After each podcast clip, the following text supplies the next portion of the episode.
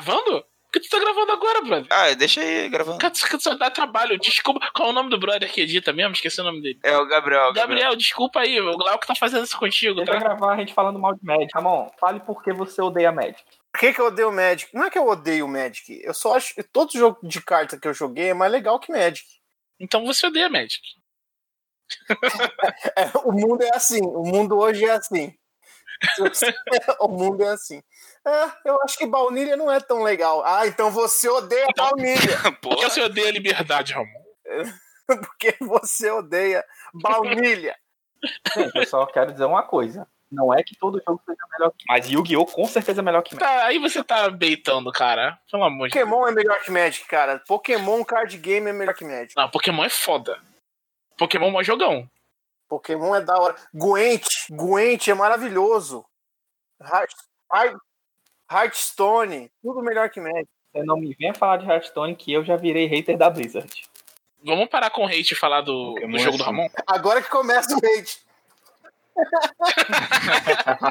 Antes de falar do jogo do Ramon e antes de parar com o hate, eu queria falar do SR. Mas não era pra parar. Porque, pô, a gente teve uns, uns comentários negativos no último. Assim, pra ser sincero, eu não lembro o que a gente falou no último podcast sobre o SR. Mas eu sei que não foi muito negativo, porque a gente não. Sabe, o que a gente ia falar de, de negativo? Falaram que a comunidade USR é tóxica. Mas não é. Paradas que ficaram no podcast em relação ao SR foi o seguinte: foi o, o Leandro falando, até com bastante convicção, né? O lance de não precisar rolar o dado, se a ideia for genial, entre aspas, é balela. E que sistemas como o Cypher fazem isso muito melhor a partir das mecânicas, sem delegar pro mestre. Aí o Odmir, inclusive, ele até defendeu, não o SR em si, mas essa ideia de não precisar rolar o dado. E aí o papo continuou, mano. Tipo, foi só uma parada assim. Foi rapidão. Parada que o cara deve ter ficado puto foi a parte que o Leandro falou, que, que é balela e tal, não sei o quê. Ele deve ter ficado ofendidíssimo. Mas é isso aí. Eu tô com dificuldade em saber quem é quem falando. Eu nunca tinha ouvido a voz de vocês direito, assim, parando pra conversar. Ih, verdade, né? Eu sou o Glauco. E isso é culpa do Leandro que não mestrou pra gente, Leandro Sincorés, cara. Eu sou o Ramon. Eu sou o Thiago. E cadê a voz do Odmir? Tem que invocar o Odmir. Aí você fala: Batman vs Superman é ruim. Qual que é a parada? O Odmil gosta, o Odmil gosta de verdade, tipo, não, não é zoação, assim, tipo, ele legitimamente gosta do filme. Eu, eu considero o melhor filme da DC. Coringa nada, BVS foda, Coringa nadinha. Legal, então. Parabéns. Vamos começar a gravação?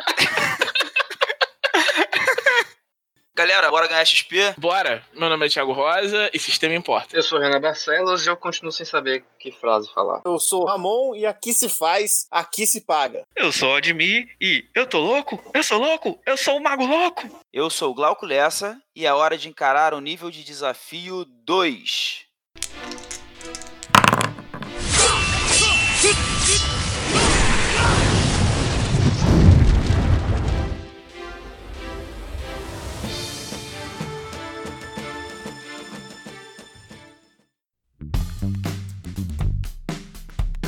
Estamos aqui hoje com Ramon Mineiro, autor de Através das Trevas, que foi financiado aí no Catarse agora com quase 300%. Isso aí, nem, nem acreditei quando vi, mas cheguei lá, chegamos quase 300%. Faltou pouquinho para as artes autorais, mas estamos aí. São sete aventuras e além do livro básico, tudo físico, e estamos na luta aí para ver esse negócio sair da gráfica. Fazer essas coisas sozinho não é fácil, não, né?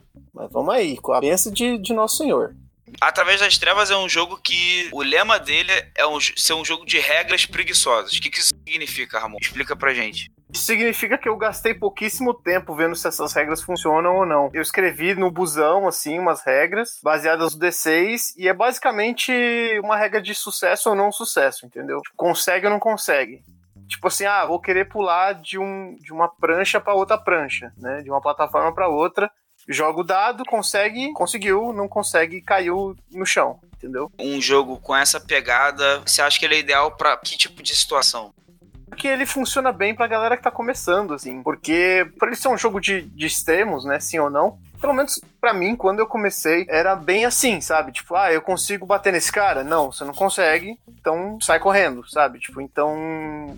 O jogo que ele te dá um não ou te dá um sim, por um, por um outro lado, ele acaba te proporcionando indiretamente outras maneiras de resolver as coisas. É, quando você falou aí do jogo, Eu me lembrei daqueles sistemas dos livros de aventura solo do Aventuras Fantásticas, que tinham um sistema bem minimalista.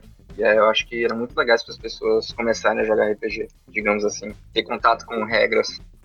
É, então, mas a ideia foi meio essa, meio pegar um pouco dos jogos Power by the Apocalypse, só que tirar todo o esquema de movimento, sabe? Tipo, de, e de fail forward, né? De, de falhas. Como é que eu traduzo fail forward? De falhas adiante.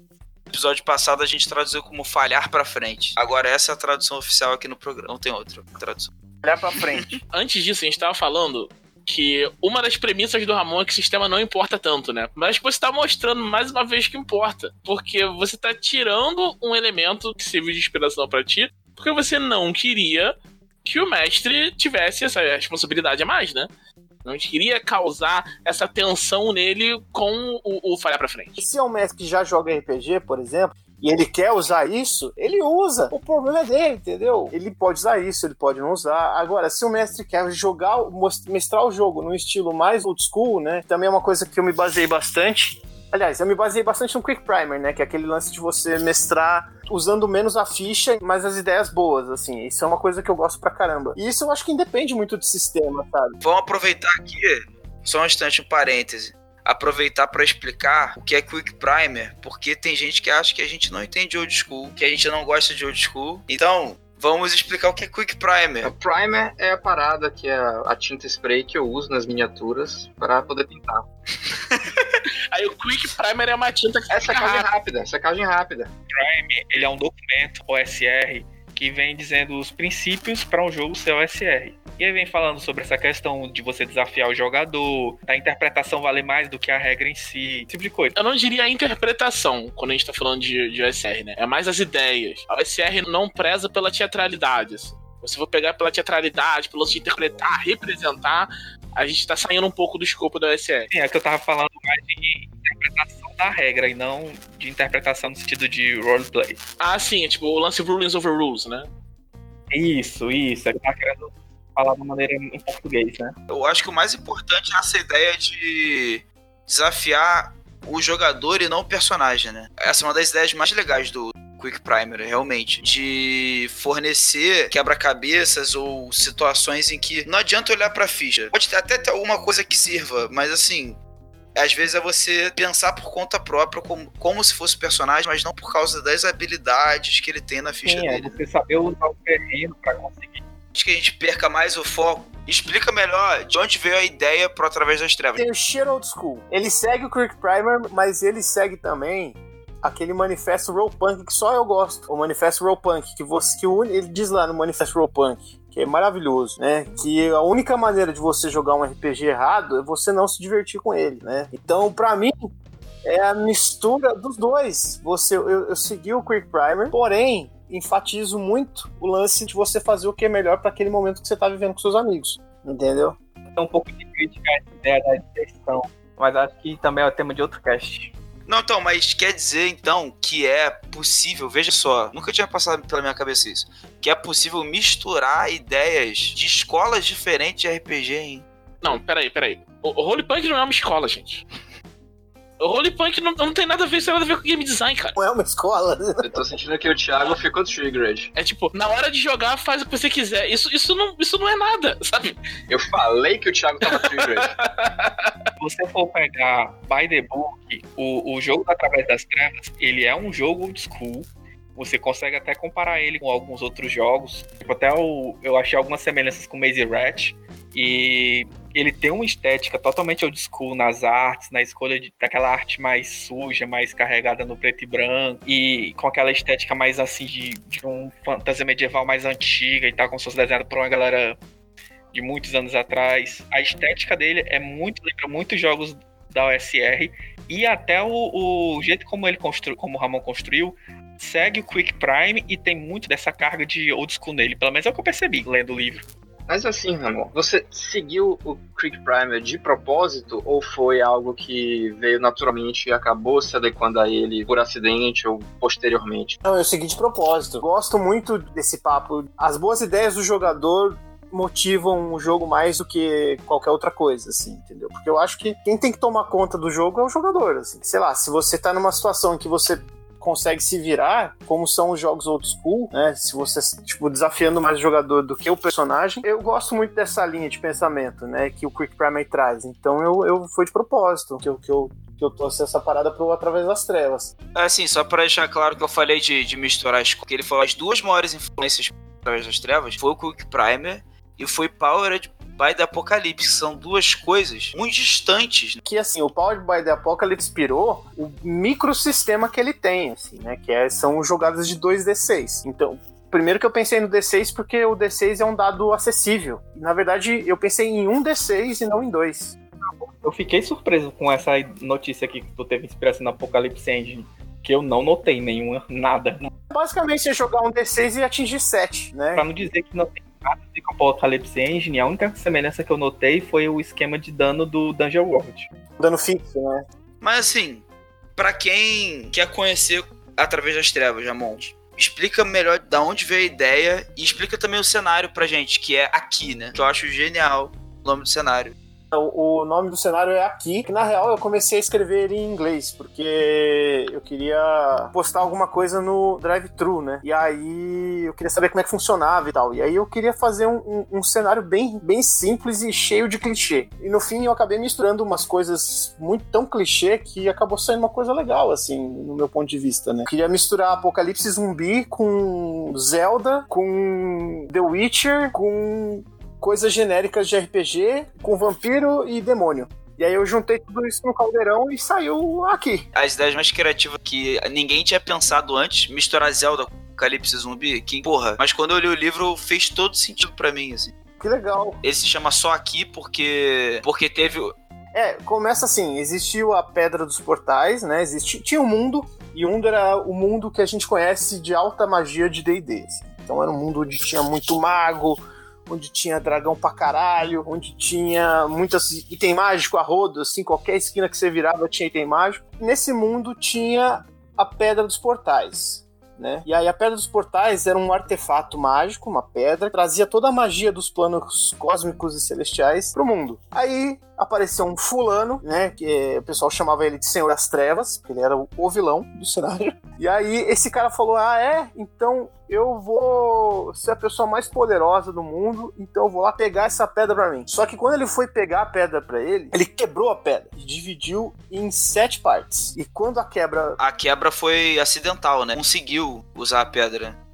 Não, ele não conseguiu, e aí ele quebrou essa pedra, né? E aí no momento que essa pedra quebrou, que, né, que a gente chama de a quebra, foi quando o mundo acabou, porque a magia parou de passar, né, pelo portal da Pedra dos Portais. E aí todas as criaturas mágicas do mundo, né, todas as criaturas de mágica, vamos dizer assim, mágica boa do mundo morreram, né? E todo mundo que usava magia ficou louco, porque acabou a magia. Imagina que você tá lá, de repente, no ritmo de alguma coisa. Imagina você tá num- numa velocidade 5 do Creu e de repente para. Você toma um choque, você toma uma porrada.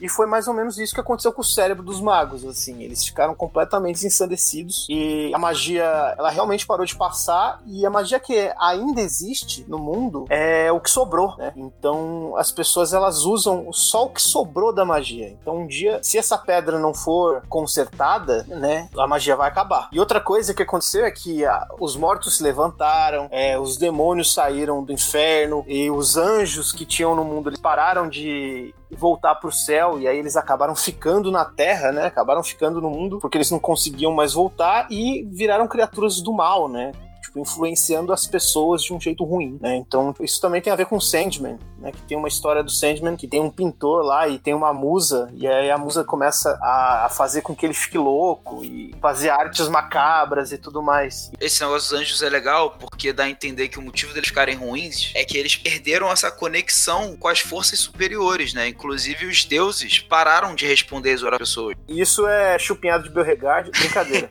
É. Na verdade, os deuses eles existem, né? Não é que os deuses morreram, eles só estão fazendo uma coisa mais legal mesmo. Como se Deus olhasse pra terra e falasse, mano, foda-se. É, então, mas, por exemplo, não tem clérigo no jogo. Tem, porque, mano, Deus tá em Acapulco, saca?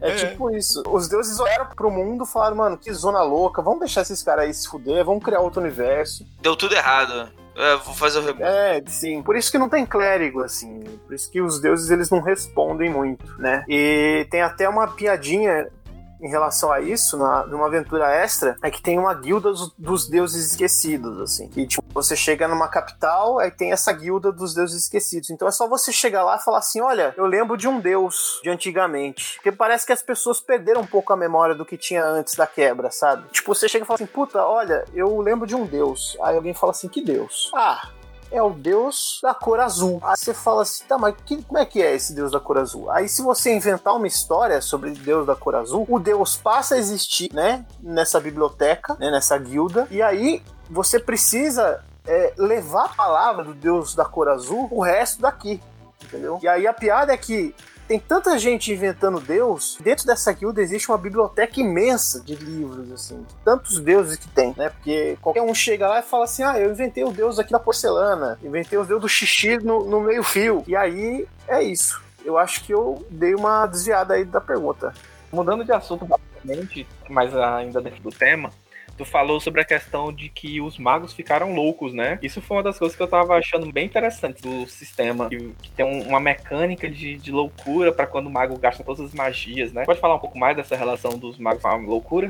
Eu gosto muito de jogar de Malcaviano. Toda vez que eu joguei de vampiro na minha vida, joguei de Malcaviano. E eles têm essa essência louca, né? No Vampiro a Máscara, né? Um dos clãs é o clã Malcaviano, que ele é movido à loucura, basicamente. E aí eu queria levar um pouquinho disso que eu gosto, né? Pro, pro Através das Trevas. Em conseguir achar uma desculpa pro mago ficar louco. E essa mecânica de, de loucura o meu maior medo em relação a ela, ela ser um pouco gatilho para as pessoas, entendeu? Por exemplo, assim, o que acontece é que quando o mago usa todas as magias do dia, ele tem um surto, né? Um surto de loucura. E aí ele abraça a árvore, ele sai rolando no chão, ele sai fazendo xixi, ele sai achando que é camelo. Aí eu, eu tive que tomar muito cuidado, né? Porque eu queria fazer uma coisa que não fosse gatilho para algumas pessoas, né? Eu acho, não sei se abraçar a árvore é gatilho para alguém, espero, espero que não é um tema que exige responsabilidade mesmo, porque apesar da loucura assim na ficção ser uma coisa às vezes até alívio cômico para algumas pessoas, ou porque conhece alguém, ou porque tem alguma coisa, às vezes realmente pode ser um gatilho mesmo. Então acho que é uma coisa interessante mesmo de você ter pensado nisso. É, então, e eu não quis exagerar, sabe? Não quis falar assim, ah, a pessoa tem vontade de, pô, um surto psicótico é você sair querendo morrer, sabe? Tipo, isso é uma coisa que eu evitei ao máximo colocar, sabe? É, eu reparei que os exemplos no livro são coisas bem inofensivas, tanto pro personagem quanto pros que estão perto dele. É uma coisa mais leve, assim. Mas ao mesmo tempo eu acho que elas atrapalham um pouco, né? Porque uma das coisas, o mago acha que é um bebê. Então, de repente, no meio da batalha, o mago começa a agachar e chorar e falar: Eu quero mamãe. Realmente, em termos de jogo, é prejudicial. Mas não é prejudicial em termos de trazer gatilhos. E eu acho que o mais legal da magia também é o jeito que as magias são feitas. Eu pensei numa coisa agora que eu não, não tinha pensado antes quando eu tava lendo o jogo, mas agora se explicou, eu pensei. Porque você pensou do, das coisas do, do Apocalypse Engine, você tirou o, o falhar pra frente para facilitar pro mestre, né? Pra mestre não ter que inventar a coisa na hora. Mas no caso da magia, ela não tá meio que fazendo a mesma coisa? Ela não tem que tipo, se virar nos 30 e inventar os efeitos das magias do mesmo jeito? A magia ela saiu totalmente do controle das pessoas, né? Pro mago fazer uma magia, ele precisa de um componente físico, precisa falar umas palavras mágicas, e aí ele vai definir o efeito da magia. Tudo isso é feito através de tabela, né? Então é tudo aleatório. Então você vai rolar uma tabela para definir qual tipo de componente você vai precisar. Então, por exemplo, rolei na tabela, caiu que eu de leite, né? De leite para fazer minha magia. E aí rolei na tabela de palavras mágicas, caiu lá que eu preciso falar Shirin Shirion, né? Não lembro direito das palavras aqui.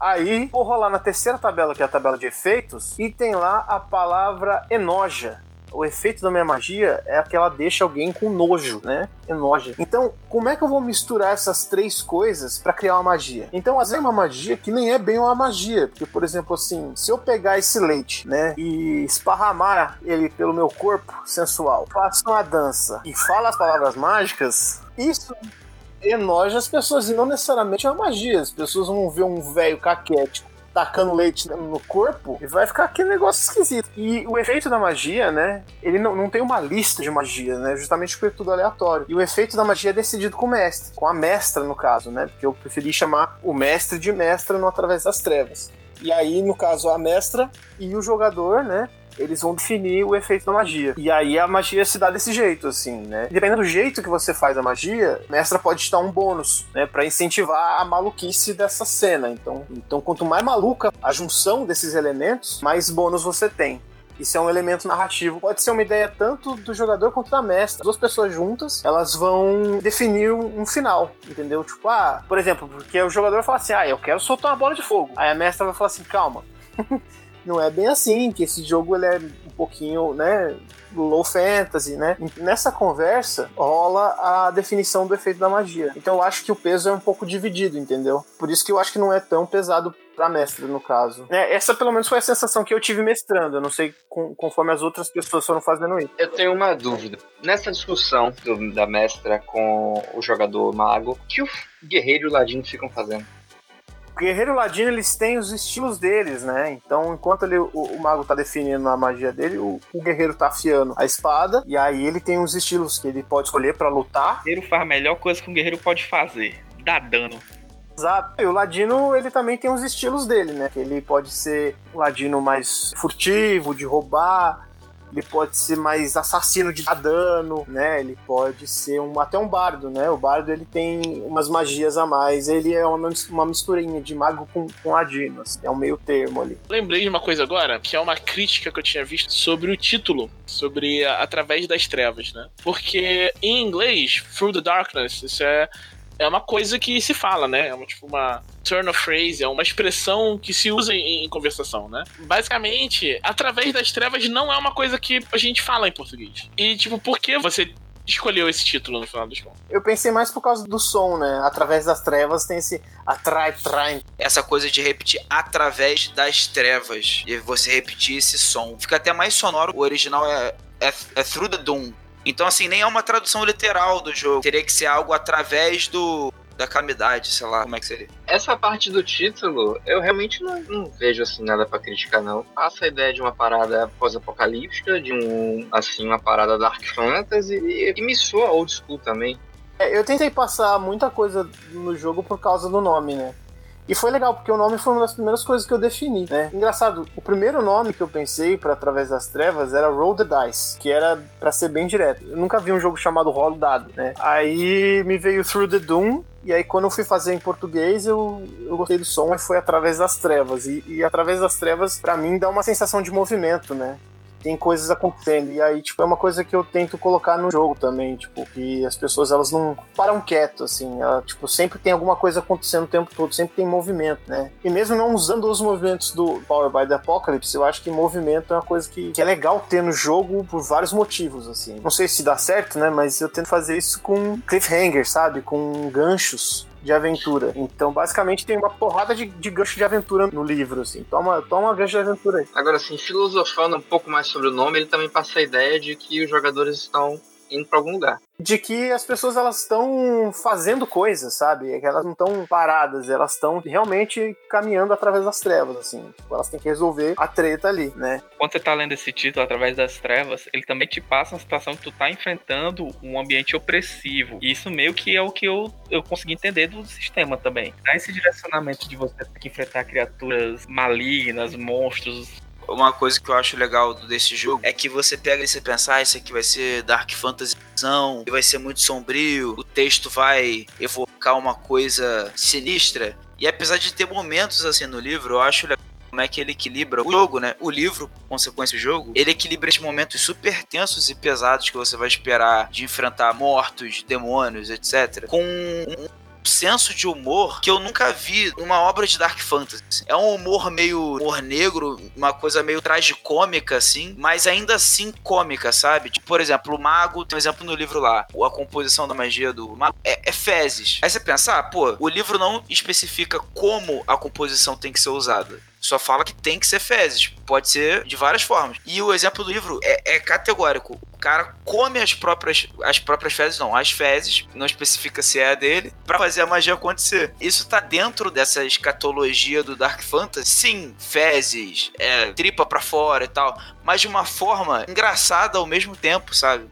Primeiro que eu sou meio chato com texto épico e aquela coisa meio tipo É, antigamente, blá blá blá blá, sabe? Aquele texto. A gente tá acostumado a ver isso no RPG, sabe? Não é que eu não gosto, eu acho que isso é, é o senso comum, né? E outra que para mim é mais fácil escrever desse jeito, um pouco mais solto, porque eu acho que o texto sai mais. Eu não sei, cada um tem um jeito de escrever diferente, mas para mim acho que o texto sai mais, sabe? Fazendo piada e brincando, escrevendo palavrão. Porque eu falo muito palavrão, sabe? Pra mim é, é orgânico escrever, tipo, de um jeito um pouco mais bem-humorado. E, e, sem contar que no fim das contas, quando você tá tão na merda, tão na merda, tão fudido assim, você vai rir, cara. Tipo, o que, que vai sobrar? Você vai chorar até morrer ou você vai rir? Alguém tem alguma coisa para comentar mais? Acho que seria interessante também falar um pouquinho sobre a questão dos NPCs, dos inimigos e tal que ele usa um sistema bem, bem simples, que me lembrou até um pouco Crônica das Trevas. Você só determina o nível de poder dos NPCs, você tem que determinar vários atributos, e aí com base nesse nível de poderes, tanto ataque quanto pontos de vida igual um, um dado, mais o nível de poder dele. A partir de um atributo, você faz a ficha toda, e aí você modifica ela de acordo com o que você quiser, né? Nem chega a fazer ficha. Tu só tem um valor que ele é usado para determinar todas as rolagens do NPC. Ah, sim, sim. Mas, tipo, você pode, se quiser, o poder dele pode ser 5. E aí o dano dele vai ser 1 D6 mais 5. Mas vamos supor que seja um, um, bicho muito forte. Aí você pode fazer ser maior. O nível de poder dele, digamos, for 5, ele vai ter ataque de um D6 mais 5. Aí os pontos de vida Isso. vai ser um D6 mais 5. Esse tipo de coisa o poder ele tem que ter um limite, né, do NPC. Para você acertar o PC, você precisa jogar o D6 e acertar 7, né? Que é 7 é o número base de todas as rolagens. É, tanto para teste quanto para ataque para tudo, né, cara? É sim, 7 é um número cabalístico do, do Através das Trevas. A, a não ser que as regras estejam contrário. Né? Às vezes a, a, mestra pode determinar que aquilo é mais difícil ou mais fácil. E aí, tipo, isso pode mudar. Aí, esse nível de poder, ele tem que caber nessa rolagem, né? Não adianta você fazer um nível de poder 7, porque daí você não vai precisar rolar. É uma coisa que. E isso veio com playtest, porque eu mesmo tinha caído nessa. Assim, falei, cara, vou botar um, um bicho aqui de nível de poder 9. Mas daí eu pensei, ele vai acertar automático? Daí eu falei, putz, não. Então eu voltei e especifiquei no jogo, ó, é, se o NPC tiver poder 6, com 6 ele ainda erra, mas o 6 vai pro dano, vai pro resto dos atributos, né? Basicamente, o mínimo que você precisa tirar no dado é 2. Isso também tem a ver com o fato da minha preguiça ser muito grande, então eu não fiquei estendendo fichas e fichas e fichas, porque com você resolve rápido isso, sabe? Eu quis simplificar o máximo possível.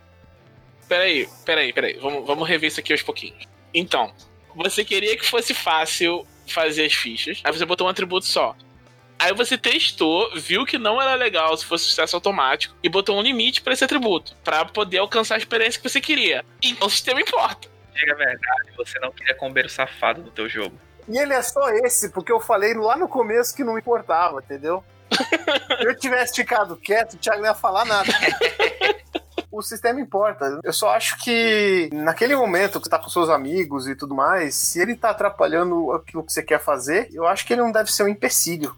Mas a questão é, é que isso também quer dizer que o sistema importa. Porque se ele não importasse, ele não ia atrapalhar. Quando o sistema tá atrapalhando você fazer alguma coisa, isso quer dizer que você não tá usando o jogo certo pro propósito que você quer, para o tipo de aventura que você quer fazer.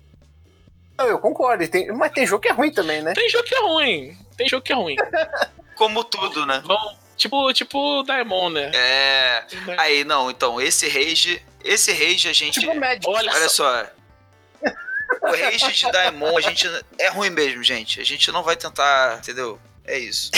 Processa a gente. Não, processa não, mentira, processa não. Assim, o que eu quero saber, na real, é que é, é meu primeiro RPG, né? É o primeiro RPG que eu faço. E eu não sei nem se eu vou fazer outros. Essa é a real. Tu não curtiu a experiência de fazer um? Você acha que tá bom já? Eu acho que tá. Eu tenho muita preguiça pra ficar fazendo outros, entendeu? O lance é que eu recebi pouco feedback da galera que já pegou o PDF, sabe? Então vou aproveitar a oportunidade que está sendo me fornecida nesse podcast para pedir críticas e sugestões. Porque assim, agora é too late para mudar o jogo. Eu queria apenas pedir que, se você está ouvindo esse podcast e você leu o jogo ou pegou o jogo e mestrou o jogo, diz o que você achou, entendeu? Pela minha experiência, o jogo ele tá funcionandinho, tá funcionando. Só que eu mestrando, eu sei como eu quero que o jogo seja.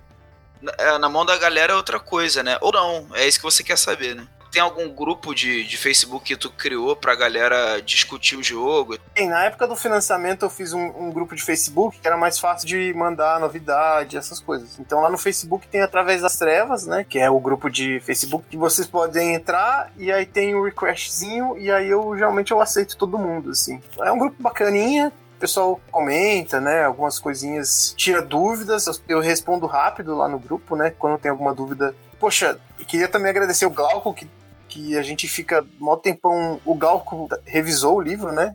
E as aventuras dessa também. E ele também, tipo, cara, você deu tanto toque no, na parada, até no design do jogo, assim, até na diagramação, deu várias explosões de cabeça em mim, assim. Falei, caraca, isso é muito bom. E aí eu fiquei, mexendo lá. E a parada de diagramar também é muito legal, assim, cara. Eu fico quebrando a cabeça para diagramar esse jogo de um jeito que, que, que, fique bacana, sabe? Eu espero que isso também seja o que as pessoas sintam, sabe? Tipo, uma coisa que eu quero também falar é que todas as artes do jogo estão em domínio público. Então, isso para quem faz RPG é muito legal, cara. Tipo, dá pra você. Você tem, tipo, inspiração pra caramba, sabe? Só de pesquisar essas artes e se você quiser fazer seu livro, entendeu? Pô, teve alguns NPCs ali que tu teve ideia a partir da ilustração? Vários, vários. Eu fiquei dias e dias em banco de imagem domínio público pesquisando imagem, né? E tem imagens absurdamente boas, assim. Então, a gente vai deixar na post o grupo do Facebook. Você tá ouvindo a gente aí e não jogou o jogo, inclusive, Aí você entra no grupo que é para conhecer o jogo melhor, de repente arranjar a mesa online. Porque assim, o jogo é, é, muito simples, que eu acho que você só rola um D6 mais o dado, dificuldade 7, que pro Roll20 não tem nem muito mistério de jogar ele, né? Eu não sei direito como é que funciona o Roll20, né? De, desses macros, essas coisas, mas ele é simples, né? Não tem muita programação, né, no jogo. É só rolar o dado e ver o que acontece acontece mesmo. Alguém quer mencionar algum assunto que vocês acham que a gente deixou passar? Ou o Ramon quer falar mais alguma coisa? Eu queria comentar que o jogo, ele reflete o jeito como o Ramon joga, a visão que ele tem de, de RPG Montudo. Dá pra ver o quanto ele é um jogo honesto, assim, o quanto ele reflete os pensamentos do autor. Você lendo, você sente a voz do Ramon ali mesmo, quase como se ele estivesse do seu lado. Seria mais legal se a gente tivesse mais jogos assim, conversam diretamente contigo. Como através das trevas faz eu até me surpreendi, porque quando eu tava lendo Através das Trevas, eu ainda não tinha a voz do Raul. Eu tava lendo assim, esse texto é muito divertido. Pra um jogo que é Dark Fantasy, eu achei que isso ia ser um problema. Assim que eu comecei a ler, eu falei, pô, o texto é distoante da proposta, né? Mas eu entendi que não, a proposta é exatamente essa parada meio bizarra mesmo, meio dark, mas meio rir de si mesmo e se divertir e tal. E aí, um dia o Ramon mandou um áudio para me explicar alguma parada do livro que eu li pra ele. Eu falei assim: caraca, o jeito que ele fala é igual que eu leio no livro. Parecia que eu já conhecia a voz do Ramon antes de ouvir a voz dele. Pô, caraca, eu fiquei até arrepiado agora, bicho. é, mas é, é verdade, porque Pô, nunca ouvi a voz do cara e, tipo, parece que eu já ouvi. É algo bem transparente mesmo, assim. É bem, tipo, o autor conversando com o mestre, principalmente as partes que são pra mestra, né? Que é tipo assim. Fica calmo, vai dar tudo certo. Tipo, essas partes são muito boas. Porque todo mestre tem esse negócio, né? De estar tá lendo o livro lá, ansioso. Ai, meu Deus, será que eu vou conseguir? Será que eu vou conseguir? Ai, não sei. E aí ele vai e escreve assim: vai dar tudo bem eu consegui escrever o livro, você vai conseguir mestrar. Tipo, eu fiquei assim, caraca, muito bom, cara. É porque isso, na real, é que assim, igual eu falei, é a minha primeira vez escrevendo a parada, né? Então vai ter erro, sabe? Sistema quebradinho, vai ter combo, vai ter coisa errada, saca? E aí, meu, foda-se. sabe? Tipo, eu só queria tirar isso de mim, sabe? Só queria tirar de dentro de mim essa ideia que tava na minha cabeça. E eu acho que saiu, sabe? Saiu esquisito, mas saiu.